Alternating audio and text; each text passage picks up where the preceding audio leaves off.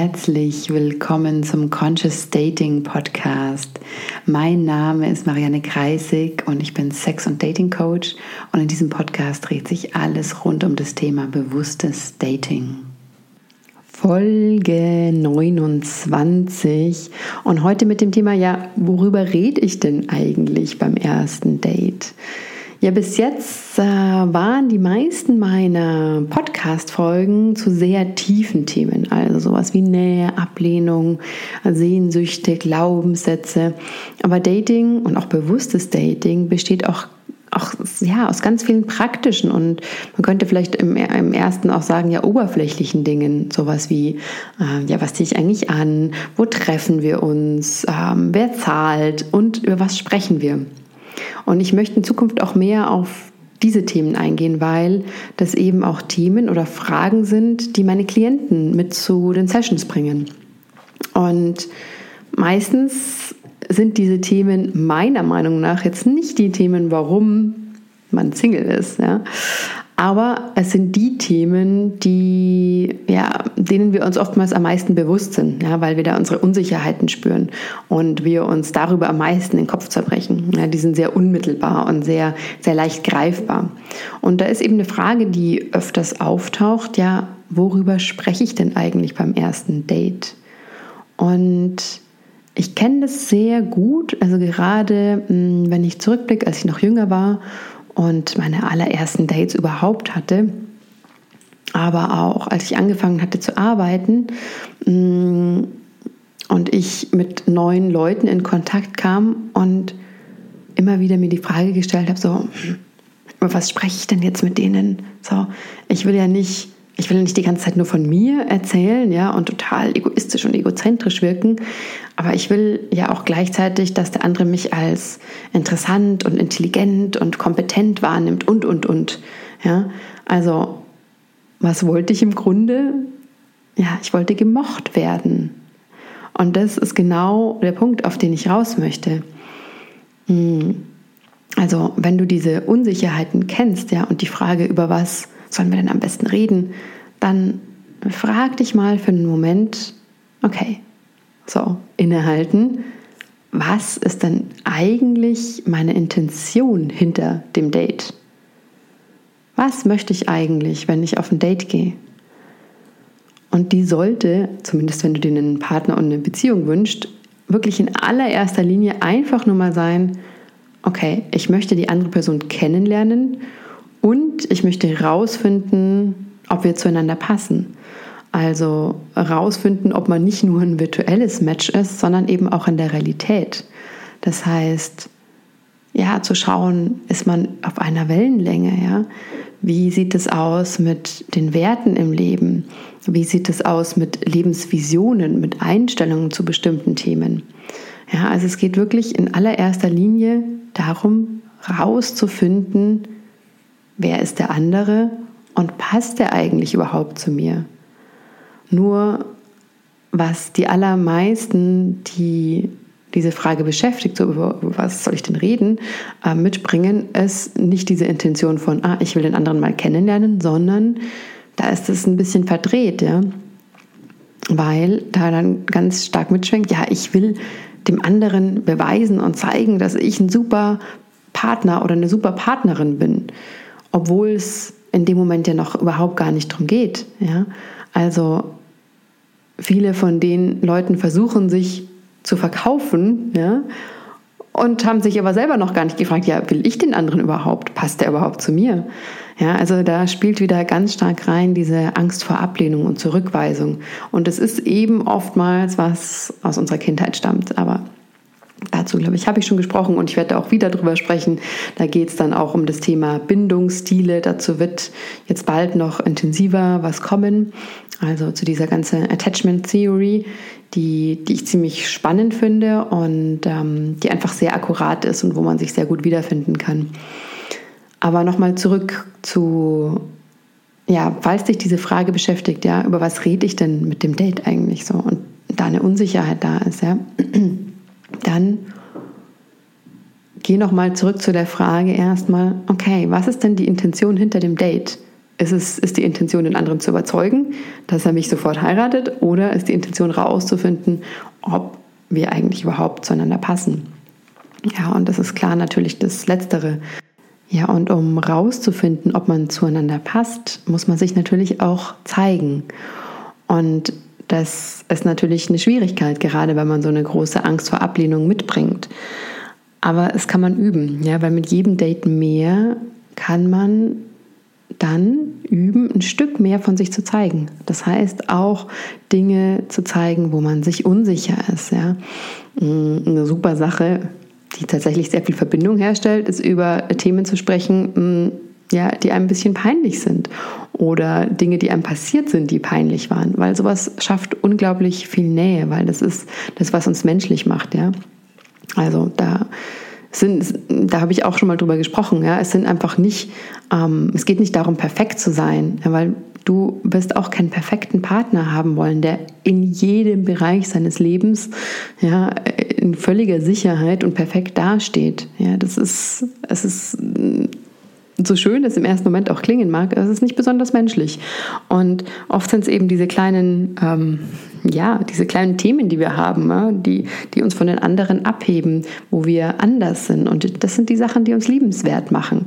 Ja, ob das jetzt bestimmte Vorlieben sind oder bestimmte mm, mm, Abneigungen gegenüber manchen Sachen. Ja, mir fällt zum Beispiel eine Freundin ein, die die konnte nicht mit Küchenschwämmen putzen. Ja. Sie hat es gehasst, Schwämme zu benutzen, fand sie total eklig.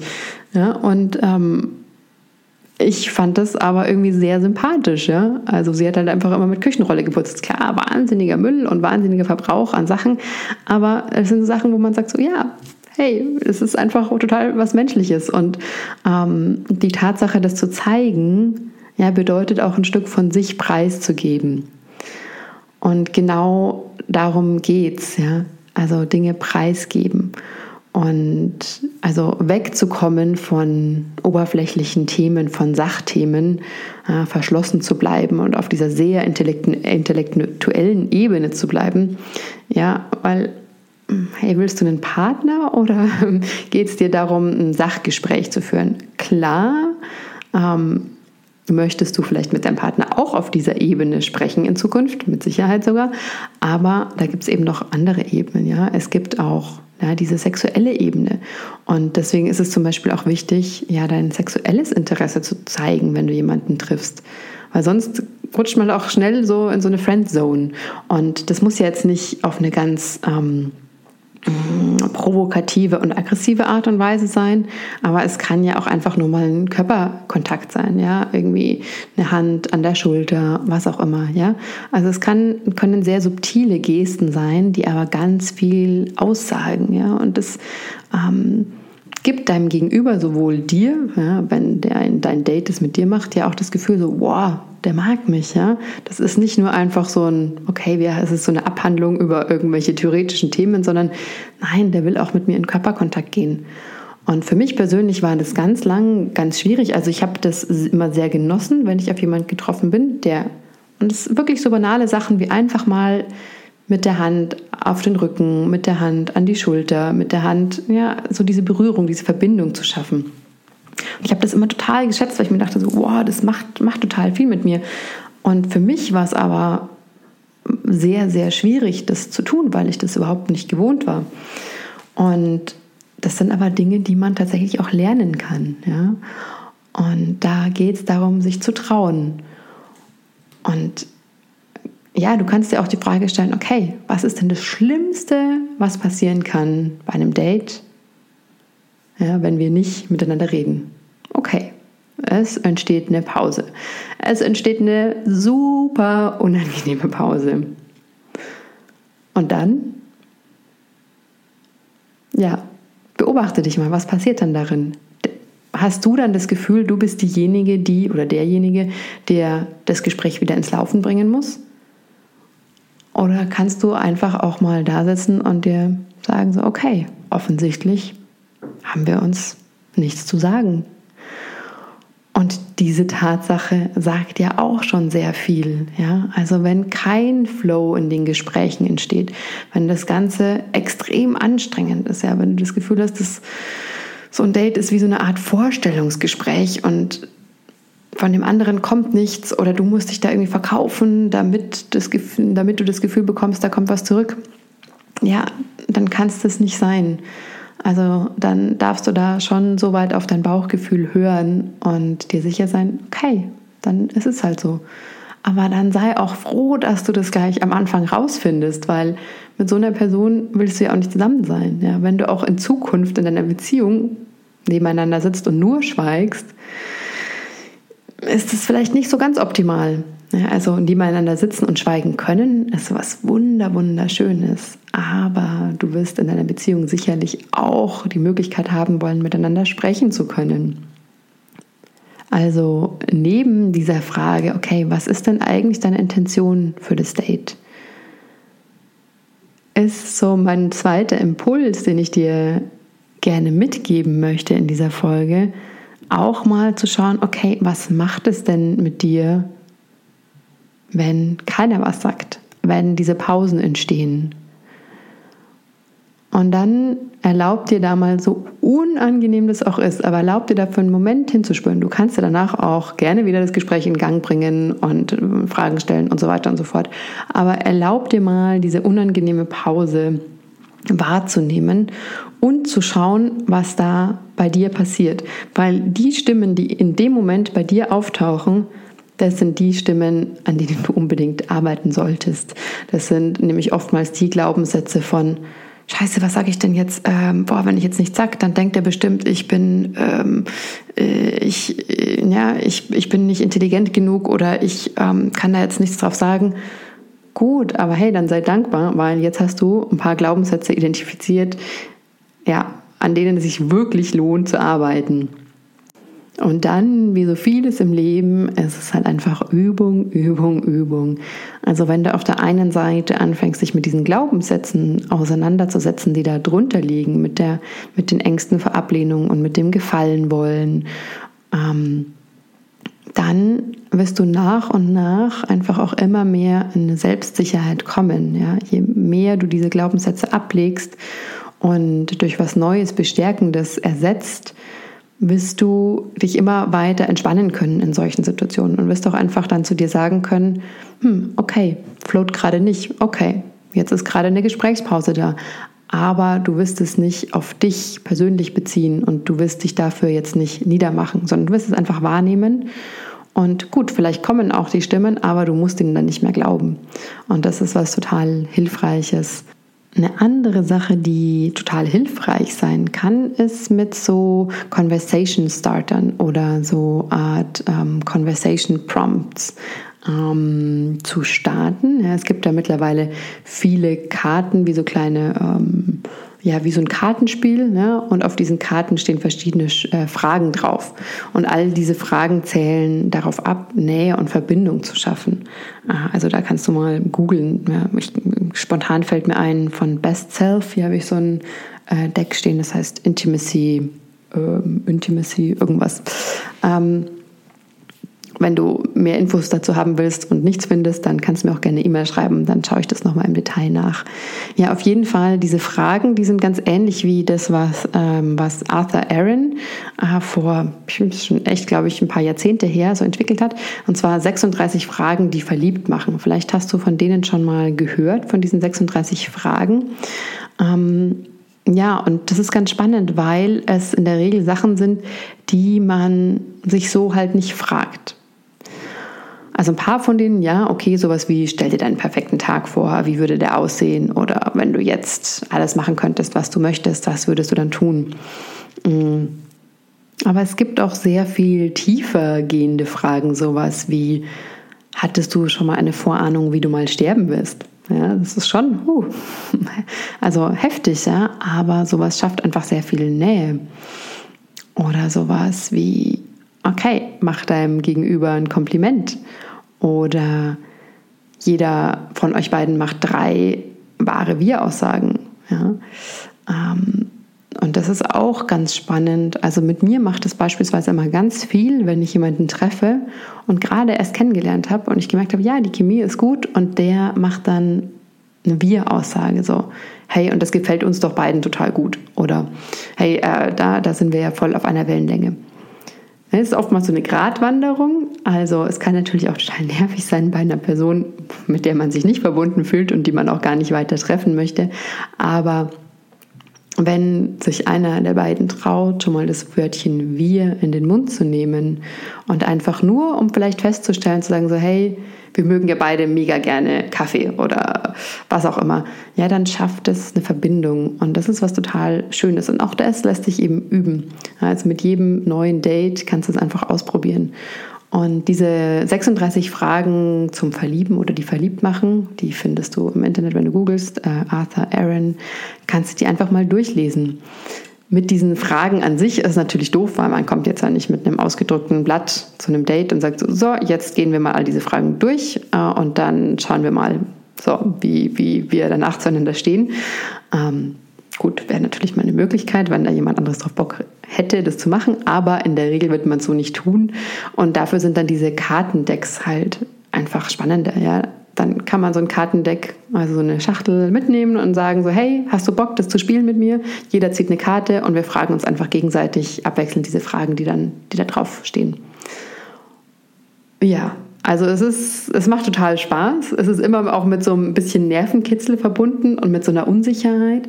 Aber das ist ja auch genau das, was zum Beispiel auch Flirten ausmacht, ja, so dieses Spiel mit der Unsicherheit ähm, das Nichtwissen, okay, so vom, ähm, ja, vom Nicht-Verbundensein zum in Verbindung gehen, immer dieses Hin und Her, dieser Wechsel, ja.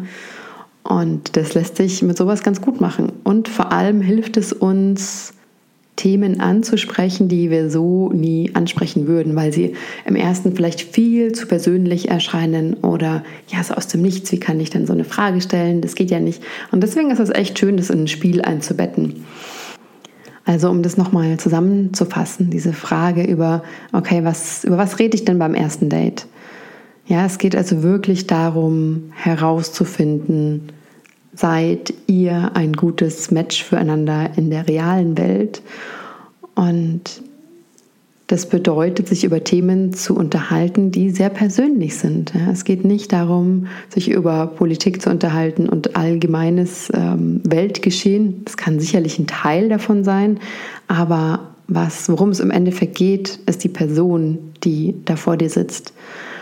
Und es geht darum, Verbindung zu schaffen. Und Verbindung schaffst du eben genau damit, indem du, indem du dich öffnest, indem du mm, ja, dich auch verletzlich zeigst, indem du dich unsicher zeigst.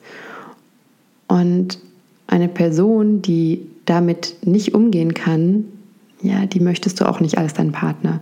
Und das ist wichtig, dir das immer und immer wieder zu sagen. Und gleichzeitig dir auch zu sagen, so hey, ein Mensch, der an dir interessiert ist, den wird es nicht stören, wenn du ein bisschen aufgeregt bist und wenn du, wenn da mal eine Gesprächspause entsteht, ja, dann wird es schlichtweg nicht stören, weil du durchschimmerst unter all dem, weil du dich zeigst, ja, weil du dich traust, ähm, ja, dich zu zeigen und deine wahre Persönlichkeit zu zeigen. Also wenn dich all diese Themen beschäftigen und du merkst, du stolperst immer und immer wieder drüber, dann sieh es auch als eine Einladung, ein bisschen tiefer zu schauen und zu schauen, welche Glaubenssätze liegen denn darunter und vielleicht auch, woher kommen diese Glaubenssätze? Ja, was aus deiner Kindheit oder aus deiner Jugend hat dich so geprägt, dass du das Gefühl hast, du müsstest den anderen davon überzeugen, dass er dich gerne hat. Ja, falls das ein Thema ist, das dich beschäftigt, dann melde dich gerne bei mir und wir schauen da gemeinsam ein Stück tiefer und forschen zusammen. Ja, wenn dir diese Folge gefallen hat oder du jemanden kennst in deinem Freundeskreis, der genau mit diesem Thema ein Problem hat, ja, oder der mal gesagt hat, so, boah, ich weiß nicht, über was soll ich denn beim ersten Date eigentlich überhaupt reden, dann schick ihm oder ihr diese Folge und like sie gern bei iTunes. Ich wünsche dir eine ganz wunderbare Woche. Ich freue mich wie immer über Feedback, über Nachrichten. Du erreichst mich über Marianne Kreisig, also meinen Namen, entweder über Facebook oder Instagram oder Marianne Kreisig Coaching at gmail.com. Alles Liebe.